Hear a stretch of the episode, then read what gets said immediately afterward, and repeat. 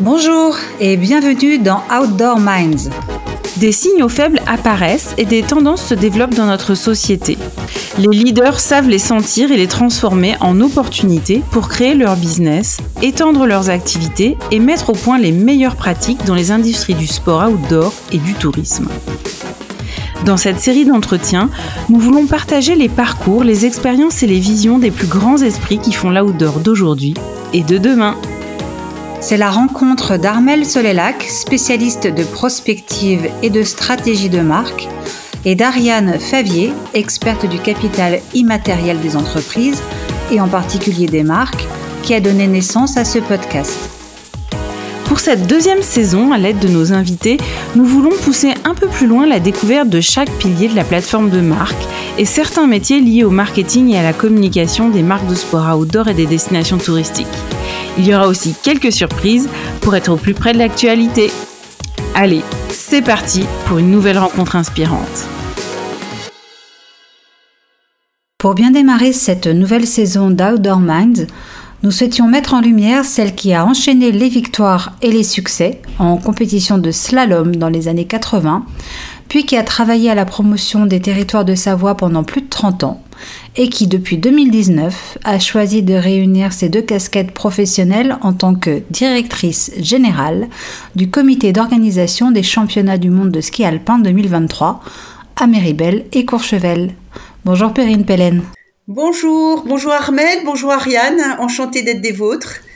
Ravie de, t'accueillir sur ce podcast, Perrine. Euh, si on jette un coup d'œil dans le rétroviseur, euh, on constate que tout ce qui a trait à l'outdoor fait partie de ta vie personnelle comme professionnelle depuis toujours.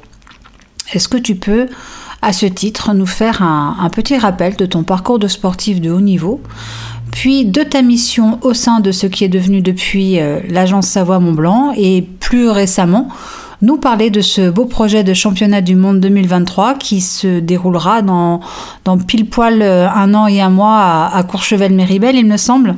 Oui, oui, c'est cela. Et effectivement, quand on, je me retourne hein, sur, euh, sur mon parcours, je vois à quel point euh, ma carrière de skieuse de haut niveau a complètement dicté quelque part la, suite de mon parcours professionnel et, ce avec grand bonheur. Donc j'ai été skieuse de haut niveau, j'ai été en Coupe du Monde pendant une dizaine d'années avec l'opportunité et le, le, grand plaisir de skier sur de, de, nombreux, de nombreuses pistes dans le monde entier. Et, euh, et c'est vrai que quelque part, ce rapport à l'outdoor, je l'ai complètement fondé pendant toutes ces années où euh, c'est vrai que si l'hiver, nous étions sur les pistes de ski, euh, l'été, c'était avec beaucoup de bonheur que je gambadais en fait dans nos montagnes en, Savoie, Haute-Savoie, et, et c'était en Isère quand j'étais jeune fille.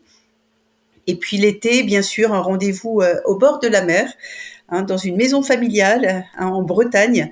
Et, euh, tout ça a fait que j'ai une relation toute particulière euh, avec euh, l'outdoor et, et, la nature plus particulièrement. Encore aujourd'hui, c'est vrai que c'est un, marqueur fort euh, de mon quotidien. Et euh, dès que j'ai mal à la tête, je pars en montagne, je pars me balader et je reviens avec un esprit qui, est complètement régénéré. Donc effectivement, après mon parcours de skieuse, euh, je suis d'abord retournée à l'école parce que je souhaitais, après avoir mené des études de, de, kinésithérapie, euh, qui m'ont extrêmement intéressée, beaucoup apporté hein, dans ma carrière de skieuse de haut niveau. J'ai voulu euh, reprendre des études pour euh, capitaliser hein, sur euh, mon expérience de, de, skieuse de haut niveau et j'ai suivi le troisième cycle d'HEC en fait, s'appelle l'Institut supérieur des affaires me permettant euh, de m'apporter un, nouveau bagage, une nouvelle corde à mon arc. Et c'est ce qui fait que j'ai rejoint ensuite le comité d'organisation d'Albertville. J'y tiens. En plus, cette année, on va fêter les 30 ans des Jeux Olympiques d'Albertville, où quelque part, ça a été le lancement de ma carrière professionnelle d'après-skieuse. Et euh, donc, j'ai été pendant euh, deux ans à Paris au marketing, au service marketing sous l'égide d'IMG, hein, qui était le spécialiste du marketing euh, sportif. Et puis la dernière année au village olympique à Bride-les-Bains. Ça a du sens parce que quelque part, c'est en, je suis en train de boucler la boucle. Donc après les Jeux olympiques euh, d'Albertville, Michel Barnier, qui était euh, coprésident hein, avec euh, Jean-Claude Killy, a fait de ces grands événements des moyens de promotion et de développement du tourisme. Et c'est ce qui a fait, c'est ce qui m'a amené à répondre à, la proposition de Michel Barnier de rejoindre ce qui était l'agence touristique Savoie, qui était en fait l'outil touristique au service de la promotion touristique du département. C'était que le département de la Savoie qui était promu à l'époque et c'est dans cet état d'esprit-là que nous avons, il m'avait demandé d'aller chercher des candidatures, d'aller organiser des grands événements. Et c'est dans cet esprit-là qu'on a organisé des championnats du monde d'aviron pour mettre un coup, après avoir mis un coup de projecteur sur la Savoie blanche avec euh, les Jeux olympiques, après avoir développé la Tarentaise, l'idée c'était de mettre un coup de projecteur sur la Savoie des lacs, la Savoie bleue l'été. Et c'est comme ça qu'on a organisé les championnats du monde d'aviron. D'abord euh, avec euh, la marque Savoie. Et ensuite, euh, il y a eu cette formidable aventure avec la création de Savoie Mont Blanc Tourisme, qui a été en fait la mise en commun des compétences de marketing et de communication des deux départements pour porter cette marque, pour la, pour la créer. Et aujourd'hui, c'est une très très belle marque. Et c'est dans ce même esprit également, avec l'événementiel aussi, comme étant l'un des fers de lance, nous avons organisé des championnats du monde de canoë-kayak, à nouveau d'aviron. Et puis nous avons été un gros partenaire des championnats du monde de Val d'Isère 2009 en tant que puissance invitante.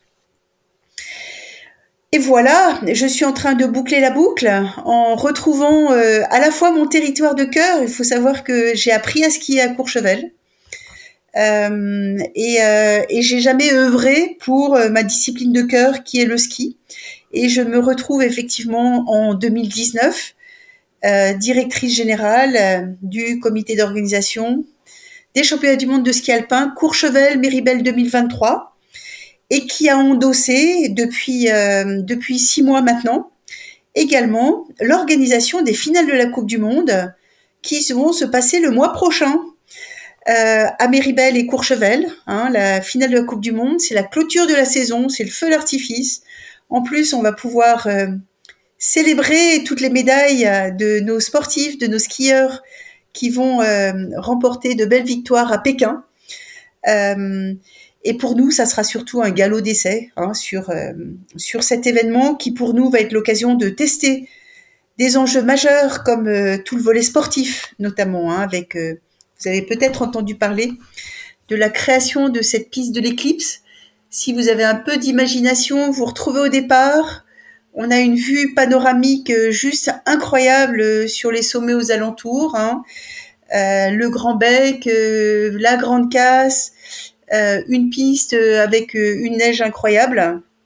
Les, sportifs vont pousser sur les bâtons là et après c'est juste ils rentrent dans un tunnel et avec une expérience extraordinaire. Alors les, experts de la Fédération internationale qualifient cette piste de l'une de celles qui devrait devenir l'une des pistes mythiques du circuit, euh, positionnée entre Kitzbühel et, et, Bormio. Autant vous dire que il faudra avoir le cœur bien accroché pour pouvoir dévaler cette piste.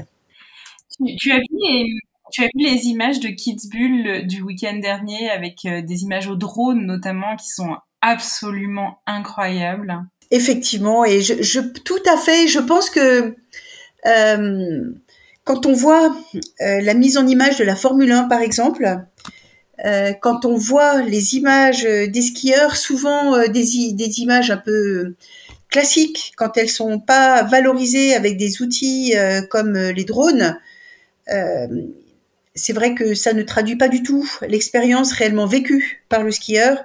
Et je pense qu'on a beaucoup à gagner à valoriser le plus possible euh, ce que représente euh, de prendre le départ en mettant, par exemple, euh, en écoutant les battements cardiaques. Euh, enfin, il y a, des tas d'astuces, je pense. Euh, la vitesse est bien mise en valeur, mais le drone est, une très bonne idée euh, pour valoriser ses exploits, quoi. Ce sont juste des héros. Alors, euh, On va continuer un tout petit peu le retour en arrière, notamment pour parler du rapport entre les marques et les sportifs de haut niveau. Il a beaucoup évalué, évolué ces 30 dernières années. Est-ce que tu peux nous dire comment ça se déroulait? Euh, le, sponsoring avec les marques lorsque tu étais sportive en compétition et comment tu appréhendes ces partenariats maintenant euh, que tu es passé sur le, volet plus organisationnel des événements sportifs? Alors c'est vrai que à mon époque on était à l'âge de pierre.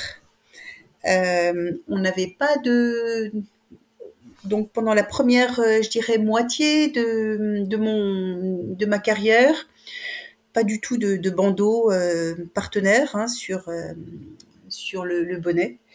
Euh, et une petite anecdote, hein, c'est vrai que la première, quand je, quelque part, je fais ma première saison en Coupe du Monde, je gagne trois ou quatre Coupes du Monde, j'ai 16 ans et demi. Et j'ai une très belle récompense de la part de mon équipementier, hein, Rossignol, j'ai eu droit à une sorbetière qui me, voilà, pour me régaler. Il me savait gourmande. Et j'ai eu une magnifique sorbetière. Et très bonne qualité parce que je, l'utilise encore. Mais voilà, euh, c'est un, petit clin d'œil à la fin de mon parcours. Euh, donc, par contre, euh, on était dans une dynamique très collective, c'est-à-dire qu'on était vraiment équipé de la tête aux pieds par tous euh, les, partenaires du pool de l'équipe de France, par la Fédération française de ski. Euh, il n'y avait pas du tout d'affichage comme c'était comme c'est le cas maintenant. Par contre, on avait des primes de course euh, qui étaient également doublées par celles de la fédération, mais les équipementiers nous accompagnaient. Alors que quand je vois maintenant la place des marques au niveau des, équipes, hein, des, athlètes, en tout cas les, têtes d'affiche. Hein, quand je vois euh, au niveau de la France euh, un Alexis, par exemple, euh, quand je vois Martin Fourcade, quand je vois la place des marques et le lien, la, place que réservent les marques à leurs ambassadeurs, c'est juste incroyable. C'est vrai que ce sont des de vraies inspirations pour les jeunes. Et, c'est l'occasion de faire le lien avec nous, Courchevel 2023, avec euh, l'ambition que nous avons, bien que nous, comité d'organisation, nous nous inscrivons dans un cadre qui est celui de l'ayant droit de la Fédération internationale de ski, puisque les droits marketing et de télévision ont été achetés par euh, Infront. nous avons fait le choix de, racheter des droits pour pouvoir engager des marques pour leur permettre euh, de rejoindre le comité, de capitaliser sur cet événement euh, phare qui, pour rappel, hein, est un événement qui euh, se présente dans notre en France. Il se trouve que c'est en Savoie-Mont-Blanc et que c'est à Courchevel-Méribel tous les 15 ans, hein, si on considère que Val d'Isère 2009, c'était il y a 14 ans. Et, et auparavant, c'était les Jeux Olympiques 17 ans avant. donc autant vous dire que c'est un événement rare et majeur. Et donc, il nous paraissait important de pouvoir euh, faire une place à des entreprises euh, qui, euh, quelque part, avaient envie de s'associer à cet événement phare. Et c'est ainsi que notre premier partenaire national a été annoncé, et c'est la Caisse d'épargne qu'on est très heureux d'accueillir hein, en tant que premier partenaire national. Et, et ce projet étant véritablement dans la droite ligne de leur stratégie hein, en tant que banque de la montagne, et ça permet de, nourrir encore plus leurs valeurs en termes d'exemplarité, euh, le lien avec la montagne fort, euh, le soutien aux acteurs. Euh, et puis il y a cette dimension RSE qu'on aura peut-être l'occasion d'évoquer un peu plus tard dans notre échange. Oui, absolument. et justement, on parle là, comme tu parlais, d'alignement finalement entre la caisse d'épargne et cet événement. Euh, comme tu le sais, ce podcast, il est dédié aux, marques et aux acteurs du tourisme, donc à l'outdoor au sens large, mais aussi au capital immatériel des marques et des territoires. Et justement, il y a eu une, euh, évaluation du capital immatériel euh, du territoire des Alpes qui a été réalisée par la Caisse d'épargne il, y a presque dix ans. Est-ce que tu te, rappelles des éléments qui étaient ressortis de cette étude? Oui, alors tout, à fait, puisque Savoie-Mont-Blanc avait été associé euh, avec beaucoup d'intérêt à, cette étude. Et euh, ça avait été vraiment euh, l'occasion de, comprendre la, place de toute cette dimension immatérielle que constitue notamment la place de l'humain hein, sur les territoires. Il y a, c'est vrai, un, un dicton qui dit places makes people et inversement people makes places. Et ça, je, je crois tout à fait à, à cette réciprocité. Euh, c'est-à-dire que la, place du territoire euh, sur l'humain et à quel point, euh, quand on se remémore les initiatives de nos, de nos pionniers hein, qui ont créé ces stations de ski, qui étaient juste incroyables à l'époque. Hein. Et puis aussi, ce qui m'avait frappé, c'est la, puissance de, l'image, hein, dans l'imaginaire quelque part du client. Euh, la, place de quelque part de, l'image de nos territoires et, de des marques fortes comme celle incarnée par euh, Courchevel et Méribel, on part déjà d'une marque qui est extrêmement puissante. Et, euh, ces deux dimensions, euh, en même temps que les transferts d'expérience, sont des, des, enjeux que je n'avais pas mesurés à l'époque et qui permettaient de valoriser un territoire autrement que par euh, sa puissance économique, euh, sa, puissance démographique, euh, tous ces éléments-là en fait. Hein. Et, en tant que petit territoire, entre guillemets, par rapport à, sa dimension très concrète, Savoie-Mont-Blanc bénéficiait d'ores et déjà hein, d'une d'un capital immatériel extrêmement fort et, sur lequel on joue beaucoup. Prendre soin du capital humain sur les territoires de montagne est fondamental et c'est d'ailleurs indispensable pour faire face au changement de paradigme et conduire euh, les transformations en bonne intelligence. Euh, mais il y a aussi un autre pan du capital immatériel qui est essentiel, c'est le capital relationnel. Est-ce que tu peux nous parler de la place que prennent ces actifs immatériels relationnels au sein des championnats du monde et pourquoi est-ce qu'ils sont si importants à tes yeux? C'est un, un sujet qui est juste essentiel en fait. Pourquoi? Parce que ces grands événements, euh, pour les organiser, on met en place un comité d'organisation qui va euh, s'entourer des services euh, d'un collectif d'experts hein, et, surtout on s'appuie beaucoup sur ce qu'on appelle des personnes qui sont ce qu'on appelle plug and play, c'est-à-dire c'est des gens qui connaissent les sujets, qui n'ont pas besoin d'apprendre. On est sur une échelle de temps qui est extrêmement courte euh, mais par contre, euh, l'une des clés de la réussite, c'est l'ancrage avec le territoire, l'ancrage avec euh, tous ceux qui, qui font l'écosystème des stations. je pense au club des sports, je pense aux mairies, je pense aux sociopros, je pense aux écoles de ski. toutes et il se trouve que ces, ces championnats du monde ne nous appartiennent pas, euh, il, faut quelque part, il faut qu'il dépasse la propriété du comité d'organisation pour que ce soit, que ça devienne l'affaire de tous. Et, euh, ça ne peut le devenir que si quelque part on, a été en capacité hein, de, transmettre la, puissance et, euh, et, ce que peut représenter ces championnats du monde dans, dans l'univers de chacun et, tout ça dans un écosystème, comme je le disais, où on n'est pas du tout dans une organisation hiérarchique, puisqu'on est un petit comité. Mais par contre, euh, si je prends l'exemple euh, du sport, la direction des sports est bien sûr euh, portée par les, clubs des sports. la direction du site peut être portée également par une, entité de, la station. Et là, pour le coup, euh, la direction des sports sur Courchevel est portée par le club des sports de Courchevel. À Méribel, c'est porté euh, par euh, l'école de ski, en fait. Hein. donc tout ça pour dire que le relationnel est, une des clés de la réussite, en fait. Hein. c'est pas toujours simple, mais, je, suis persuadée que c'est une clé de la réussite euh, d'autant plus que quelque part, euh, le petit collectif euh, qui est embauché pour travailler pour ce comité d'organisation, il est mobilisé H24, mais il n'est que de passage. Et tout l'enjeu, en tout cas moi, c'est c'est mon ambition, c'est de faire en sorte que ces championnats du monde, ils puissent laisser un impact sur le territoire. Moi, je suis marquée au fer rouge hein, par les Jeux Olympiques, par quelque part le chemin que nous a montré Michel Barnier en termes de quand on organise un événement, c'est pas pour les 15 jours, mais c'est bien pour laisser un héritage durable. Donc l'idée, c'est de laisser chacun s'approprie pour qu'il puisse, ça puisse être quelque part un marqueur dans le territoire, et, euh, et puis surtout que ça puisse être utile, utile euh, à la fois euh, sur le plan humain parce qu'on va vivre des expériences de dingue, mais au, final, bien évidemment, utile pour le business de chacun.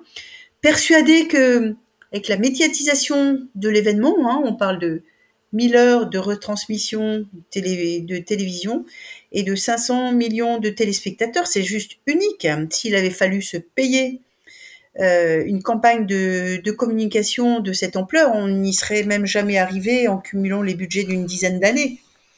Euh, donc euh, tout, ça pour dire que le relationnel pour moi est un enjeu essentiel. et, et l'idée, nous, comité d'organisation, c'est qu'on puisse euh, justement, l'idée c'est d'inciter, euh, d'embarquer euh, pour que chacun puisse bénéficier autant que faire se peut de, de, cet événement qui est juste exceptionnel. Oui, il y a aussi, on en parlait au, démarrage de cet épisode, des efforts qui sont réalisés au niveau, en matière de responsabilité sociétale des, des entreprises et de la, de la de l'événement, la fameuse RSE. Il y, a des, il y a pas mal d'éléments qui ont été mis en place euh, pour euh, l'édition 2023 euh, des championnats du monde. Beaucoup d'engagement, ça te tient à cœur. Est-ce que tu, peux nous détailler ce, sujet? Oui, oui, avec plaisir. Cette, cette dimension RSE hein, et fait partie de l'ADN du projet, hein, cette dimension environnementale, puisque Dès le stade de la candidature, la fédération avait euh, signé la charte des 15 engagements en matière de développement durable euh, proposés par le ministère en lien avec WWF. Et euh, au moment où le changement climatique vient tous nous impacter, de près, de loin, mais les montagnards encore plus, alors que les montagnards sont souvent stigmatisés, laissant entendre qui ne sont pas respectueux de l'environnement. Euh, on les côtoie. Moi, je les côtoie au quotidien. Je vois qu'il y a des, euh, initiatives extrêmement intéressantes qui sont menées par euh, les uns et les autres, qui sont complètement sous-valorisées. L'idée, véritablement, c'est de faire de cet événement un événement vitrine de la montagne française, pour mettre le, le meilleur dans cette vitrine et pour ne pas être que dans le discours on, a poursuivi, on a développé euh, une démarche qui euh, permet de, s'engager véritablement hein, euh, et de pouvoir attester notre engagement via une certification vers lequel nous sommes partis. Hein. c'est la certification 20121 qui atteste des organisations sportives éco-responsables. et, on marche également vers l'évaluation d'un bilan carbone que nous allons conduire en test dès les finales de, la Coupe du Monde. Euh, et, pour ce faire, nous sommes accompagnés de, deux cabinets euh, spécialisés hein, qui accompagnent euh, des grands éléments sportifs internationaux tels que Paris 2024, la Coupe du Monde de foot, du rugby. donc c'est le cabinet Eric Conseil que vous connaissez peut-être, et puis The Shift. donc l'idée étant de faire en sorte que euh, cet enjeu ne soit pas porté que par la personne responsable de ce sujet, on a une personne dédiée au sujet, ne soit pas qu'une intention, mais bien euh, quelque part qu'elle soit suivie de fait. On a un séminaire dans ce sens-là euh, prochainement pour que, que le cabinet puisse quelque part euh, une journée de sensibilisation qui va permettre à chacun ensuite de pouvoir décliner de manière très opérationnelle dans chacun des secteurs euh, ce sujet qui est euh, plus que crucial pour nous. Et puis pendant l'événement, comme je disais, hein, avec la volonté de mettre en vitrine le meilleur de la montagne, l'idée c'est que au-delà de l'expérience spectateur que nous allons proposer dans le village, on sait que l'élément déclenchant, bien sûr, c'est de pouvoir vivre des émotions en suivant les exploits des athlètes, de passer une journée à la montagne. Ce qu'on souhaite également, c'est de pouvoir proposer une expérience complémentaire à l'occasion de la composition de, de, ce village spectateur, où l'idée c'est qu'on ait trois pôles, qu'on ait un pôle innovation. Donc là, on est en lien avec le CEA, hein, en particulier le LETI. Euh, et l'idée, c'est de montrer euh, cette facette innovation dans nos montagnes, dans notre région. Une facette également, euh, la montagne dans toutes ses dimensions, avec euh, aussi euh, la possibilité de, de, proposer des animations. Euh, des animations euh, de, au niveau de, de ce qu'on peut faire en montagne. Et le dernier sujet, c'est un, un, volet en lien avec les associations, sensibilisation à, l'environnement. on a mis en place un comité RSE en présence à la fois euh, des associations que sont Montaigne Wilderness, Montaigne Rider, Protect Our Winter, mais aussi le parc de la Vanoise, par exemple, hein, quelques-uns des, parties prenantes, en plus des remontées mécaniques, en plus des mairies. Et, euh, l'idée, c'est qu'on soit véritablement dans de la co-construction d'action, en fait, hein, et, euh, et, de laisser un héritage durable sur ce sujet aussi, pour pouvoir euh, éventuellement proposer des bonnes pratiques à d'autres organisateurs de Coupe du Monde euh, dans nos stations voilà, qui se dérouleront après les championnats du monde. Voilà, c'est tout notre programme, toute une partie de notre programme. Donc c'est un quotidien, le quotidien d'une directrice générale du comité d'organisation des championnats du monde est bien riche et dense tant au niveau humain que, que relationnel, que, que, que, que, qu'au niveau de l'innovation. Euh, c'est dense, non? Ah oui, oui, oui, il y a une diversité de, de sujets qui est euh, extrêmement euh, intéressant. Et euh, je vous cache pas que quelquefois on a la tête bien pleine, mais on a un bureau, le, le, bureau du comité d'organisation est au Prat, et avec le grand bonheur, on lève la tête et on est complètement nourri par la beauté des paysages. Et je vous cache pas que de temps en temps, quand j'ai la tête qui chauffe trop, j'ai mes skis et je pars m'échapper une heure. Je vais skier entre midi et deux, une heure, deux pistes, et euh, ça me permet de me ressourcer pour la fin de la journée. Mais en tout cas, tout ça pour dire que le lien avec euh, l'outdoor, la nature, est un, est un sujet qui est pour moi euh, très important et très régénérant. Tu retournes aux fondamentaux. Exactement, et je boucle la boucle. C'est vrai que j'étais à Bride-les-Bains pour les JO et je vais finir, voilà, et je poursuis, je finis, je boucle la boucle avec Courchevel Méribel 2023 avec grand bonheur pour ce projet qui est juste majestueux, qui a une ambition très forte pour euh, l'ensemble de la montagne française. Merci beaucoup Perrine Pélène d'avoir été notre invitée. Voici les trois points à retenir de cet épisode. Le premier, c'est que la place de l'humain sur les territoires, la place de l'image de nos territoires et la puissance du transfert des connaissances sont fondamentales dans l'expérience globale de nos visiteurs touristiques. Le second, c'est que le relationnel est une des, si ce n'est la clé de la réussite dans le cadre d'événements majeurs comme des JO ou des championnats du monde, qui ont vocation à laisser un héritage positif de longue durée pour les territoires qui les accueillent. Et enfin, pour que le développement durable ne soit pas qu'un beau discours, euh, la mise en place d'une certification, d'un bilan carbone, d'une personne dédiée et d'un comité de suivi permettent de transformer une véritable intention, une intention pardon, en véritable action en matière de responsabilité sociétale des entreprises et de faire émerger des bonnes pratiques qui pourront servir à l'avenir. Merci à tous d'avoir écouté cet épisode d'Outdoor Minds. Si ça vous a plu et que vous voulez découvrir de nouveaux leaders dans le tourisme et les sports outdoor, nous vous invitons à nous retrouver dimanche prochain où nous accueillerons une nouvelle invitée prestigieuse. Pour nous soutenir, vous pouvez mettre 5 étoiles, un commentaire et vous abonner sur votre plateforme de diffusion de podcast favorite. Bien entendu, pensez aussi à partager cet épisode avec vos proches sur les réseaux sociaux. A très vite pour un nouvel épisode d'Outdoor Minds.